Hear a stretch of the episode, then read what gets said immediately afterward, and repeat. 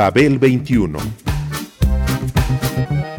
I came on my spaceship to save the Earth. I've been to the south and I've been to the north. Check me out, darling, when you hear me sing. I'm an ugly duckling, I'm a beauty king. I'm an alien Elvis, I bring love and joy. My dance might remind you of the disco boy. I'm young, I'm old, I've got a heart of gold. I'm an ultimate gift to the people of the world. Some say that I come from Russia, some think that I come from Africa. But I'm so exotic, I'm so heroic, cause I come from the planet Paprika. El gusto hipermoderno.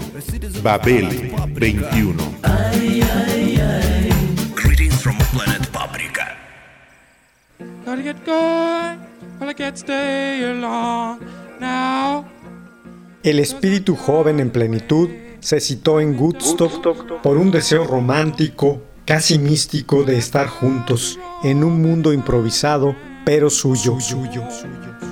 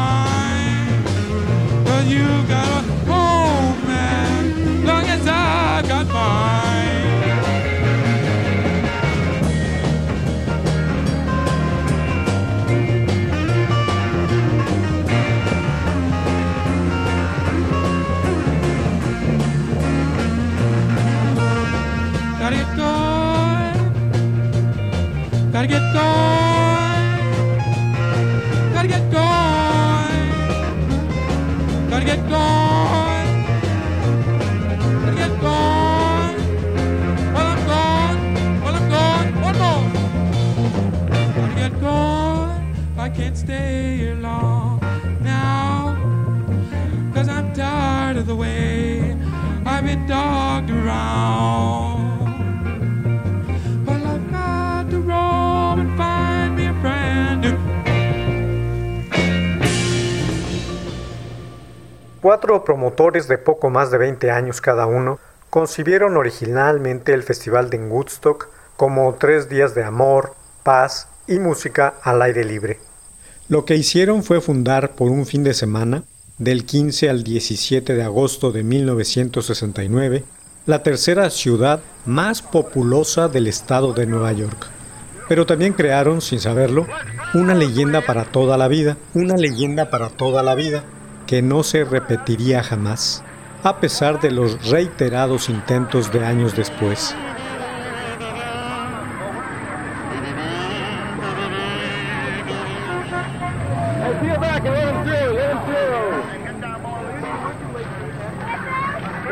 for everything to stop. Oh, here they come, here they come. Look at that. shit detail. Far over.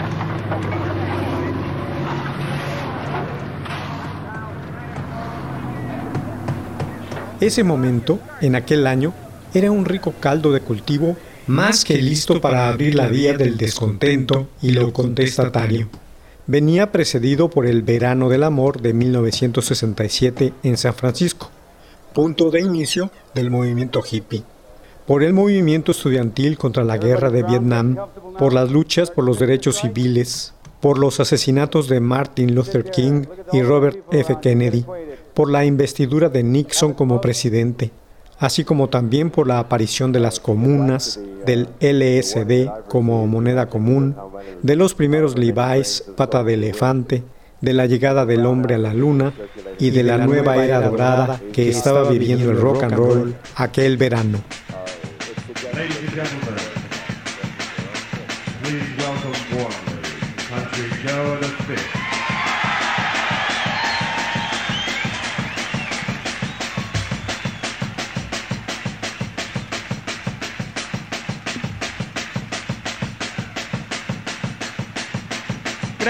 Ladies and gentlemen. We're certainly delighted to be here today.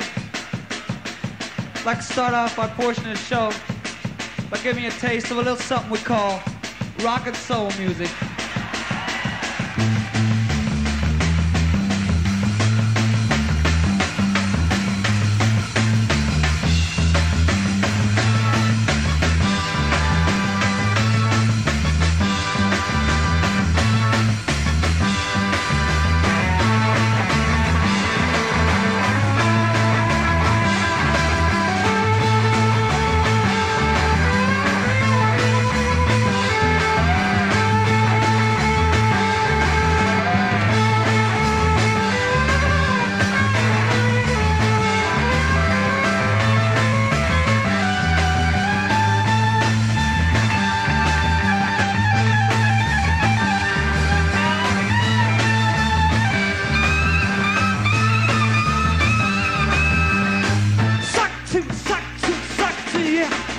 Your love is like a rainbow. Your love is like a rainbow, darling.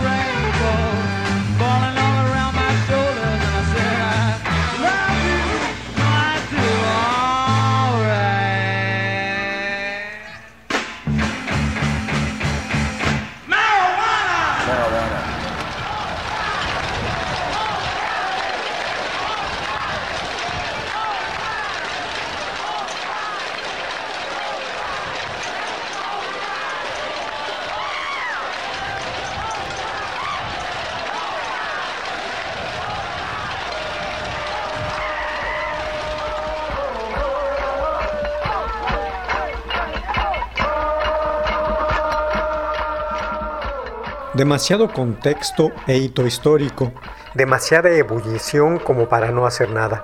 Así que cuatro tipos tan insatisfechos como perspicaces, Michael Lang, Artie Kornfeld, Jules Rosman y John Roberts, acabaron armando aquel festejo que pasaría a la historia. Lang y los otros tres promotores habían planeado un festival de rock que se realizaría durante tres días en un alfarfar alquilado de 600 acres al granjero Max Yasgur, luego fallecido en 1973, en donde recibirían a 60.000 espectadores que pagarían 18 dólares por asistir. Woodstock se encontraba en el bucólico pueblecito de Bethel, a unos 130 kilómetros de Nueva York.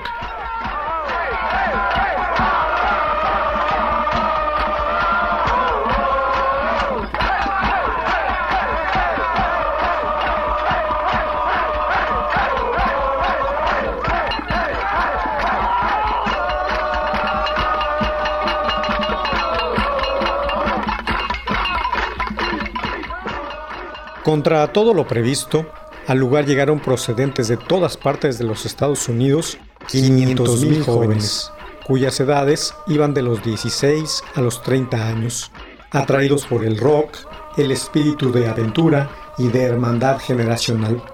La música fue muy buena, pero lo importante fue estar con tantas personas como yo que se parecían a mí, han dicho los sobrevivientes. En esta urbe instantánea, llamada desde el primer momento la nación de Woodstock, la vida tuvo una visión diferente sin interrumpir su curso. Hubo de todo, incluyendo dos nacimientos y ni un solo atisbo de violencia. Fenómeno raro tratándose de semejante conglomerado humano. Contrarrestando los problemas de bloqueo de tránsito, se colapsó la ruta 17B del estado, abastecimiento de alimentos, agua y servicios sanitarios y la lluvia que lo inundó todo, la multitud se autogestionó en todos los sentidos. El espíritu de la comuna se hizo presente.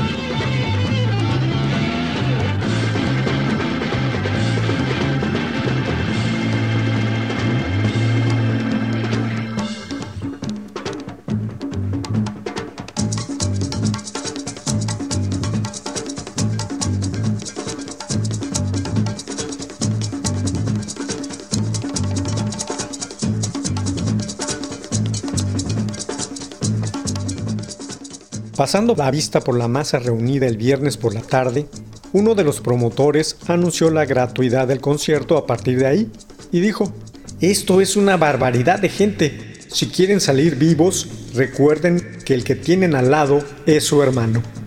Desde el escenario, el alfarfar de 15 hectáreas, la granja tenía 240, se extendía formando una concavidad natural con cabida para casi todo el que llegaba.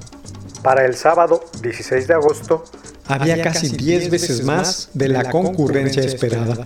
La música sonaba sin cesar, proyectada por enormes altavoces montados en andamios de 25 metros de altura.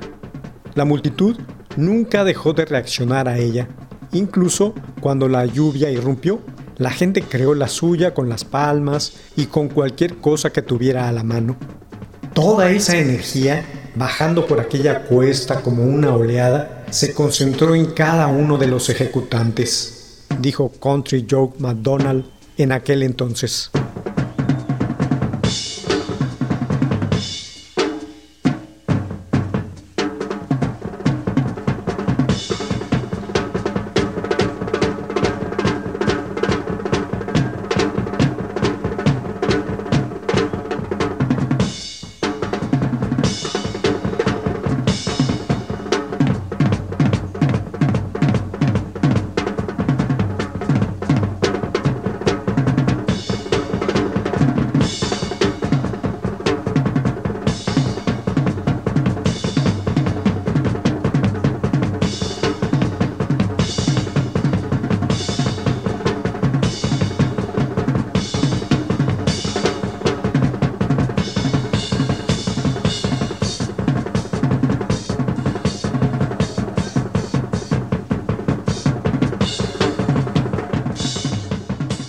En realidad, más que un festival de música, Woodstock se convirtió en una manifestación de la inquietud juvenil que buscaba nuevas formas de expresión y de vida.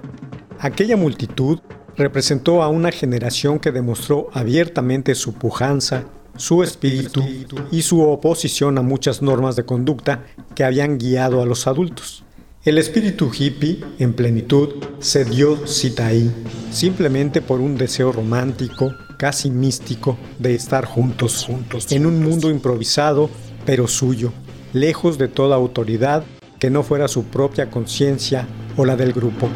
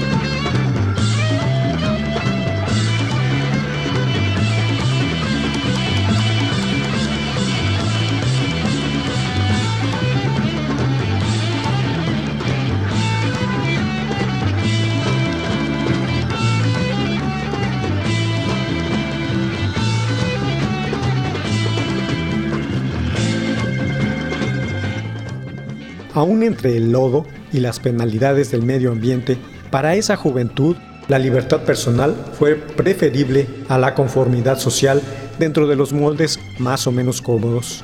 La única guía era el libre albedrío, en donde la abnegación y la generosidad fueron los principales valores.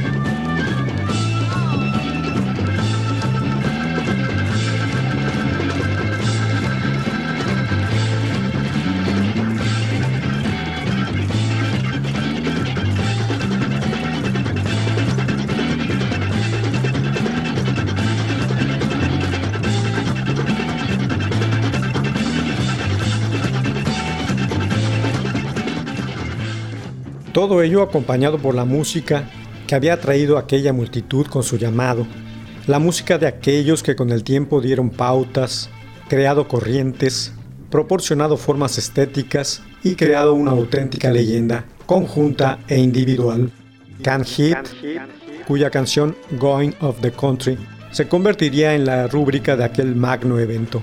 Richie Havens, quien inauguró las presentaciones con un repertorio escaso, por lo que puso a improvisar e hizo surgir un himno con el nombre de Freedom. Joan Baez, Joe Cocker, Janis Joplin, Country Joe and the Fish, Stills, Nash and Young, Arlo Guthrie, Jimi Hendrix, Santana, John B. Sebastian, Sly and the Family Stone, Ten Years After, The Who, Shanana, Paul Butterfield Blues Band, Mountain, Jefferson Airplane y decenas más hasta completar las 30 presentaciones, que incluyeron las a veces olvidadas de Tim Harding, Melanie, The Doors, Ravi Shankar, Creedence Clearwater Revival, The Incredible String Band o Grateful Dead. Todos y cada uno de ellos con una historia particular durante el festival. Okay, people, we got a times. Okay. On the front page, you have on the left a very big aerial photo of a huge mass of people, which are you. And it says, Music was the magic for throngs at Woodstock Music and Art Fair. Towers near the stage hold loudspeakers. 300,000 at Folk Rock Fair camp out in the sea of mud. dig it, dig it. Wait a second, wait a second, I'm doing this. Bethel, New York, August 16th. Despite massive traffic jams, drenching thunderstorms, shortages of food, water, medical facilities, about 300,000 peop young people swarmed over this rural area today for the Woodstock Music and Art Fair. The prospect of drugs and the excitement of making the scene, the young people came in droves, camping in the woods, romping in the mud, talking, smoking, and listening to wailing music. Quote, participants well behaved, the crowd, which camped on the 600 acre farm of Max Yasger near here for the past two days, was, cheer it for us, people, was well behaved according to both the sponsors and the police, even though about 75 persons in the area were arrested mostly on possessing narcotics. Mmm, bummer, bummer. It says other things here, man, like our shortages of water, how uh, cars are lined up for about 20 miles, and huge, huge traffic jams, and all this other good shit. All in all, man, it says that you've been pretty groovy, man, and you've been doing a groovy scene out here. And we gotta thank you for it. You're being very beautiful. You're making this show. Yeah, give this man back his paper. El evento de Woodstock Music and Art Fair fue concebido por el empresario y músico hippie Michael Lang, de 23 años de edad, miembro del grupo The Train, con Garland Jeffries, entre otros integrantes, cuya experiencia se fundamentaba en la organización del Miami Pop Festival. Este dinámico prohombre encontró como socio a Artie Caulfield, de 25 años de edad, subdirector de Capitol Records en aquel entonces. El festival originalmente se pensó como atractivo publicitario para un estudio de grabación que se construiría en los bosques de Woodstock y cuya financiación debía cubrirse en parte con los ingresos del festival. John Roberts y Jules Rothman, dos jóvenes de negocios, fueron los otros entusiastas inversionistas. Y entre los cuatro fundaron la compañía Woodstock Ventures. If you smile at me, I will understand. Cause that is something everybody everywhere is in the same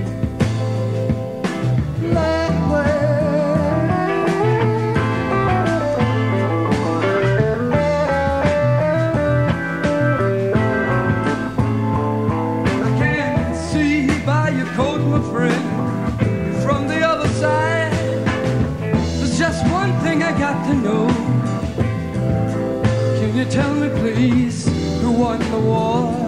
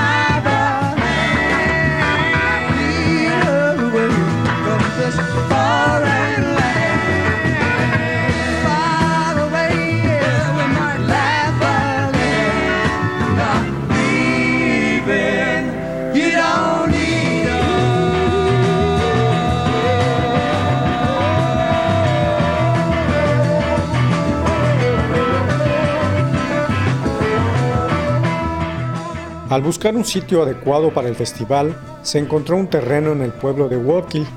Sin embargo, era muy grande la resistencia de la población local contra hippies, greñudos y drogadictos. Y finalmente, seis semanas antes de la fecha fijada para el evento, el dueño retiró su permiso. Max Jasgor, un agricultor de la población cercana de Bethel, se enteró del problema y ofreció un terreno como el lugar ideal para el festival. El Woodstock original, el de 1969, tuvo algo de cruzada ideal. Durante los años siguientes, la generación del rock and roll definitivamente tuvo que perder su inocencia y una vez perdida, situarse en la realidad y buscar un desarrollo musical y comunitario acorde a las circunstancias locales, sin perder de vista lo global. Como sea, al mundo le hace bien una nueva inyección de idealismo de vez en cuando. No tiene nada de malo, mientras que la realidad no desaparezca del todo en la niebla del consumo inútil e intrascendente.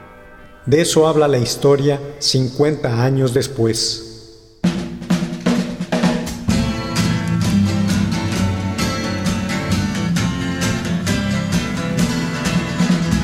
Coming in from London from over the pole, flying in a big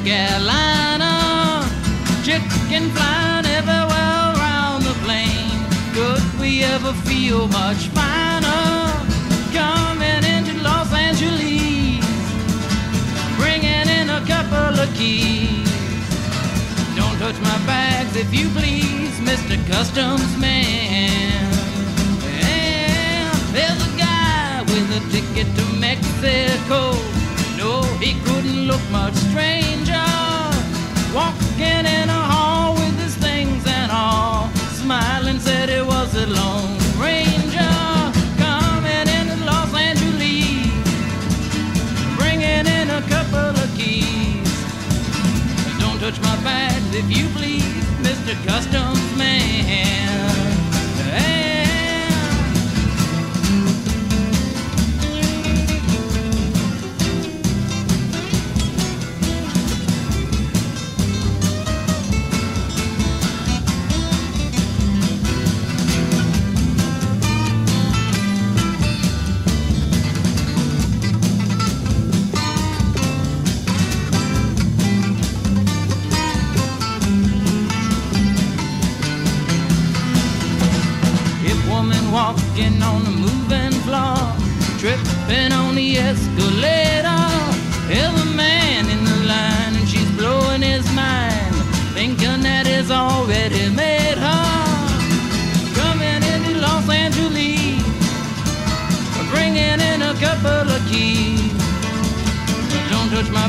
Bags if you please, Mr. Customs Man. Yeah. Babel 21, un programa de Sergio Monsalvo. Producción a cargo de Pita Cortés, Roberto Hernández y Hugo Enrique Sánchez.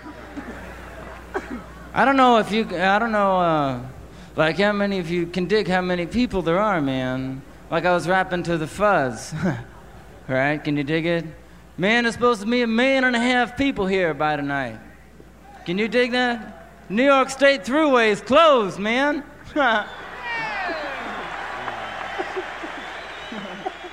1060 AM, Radio Educación.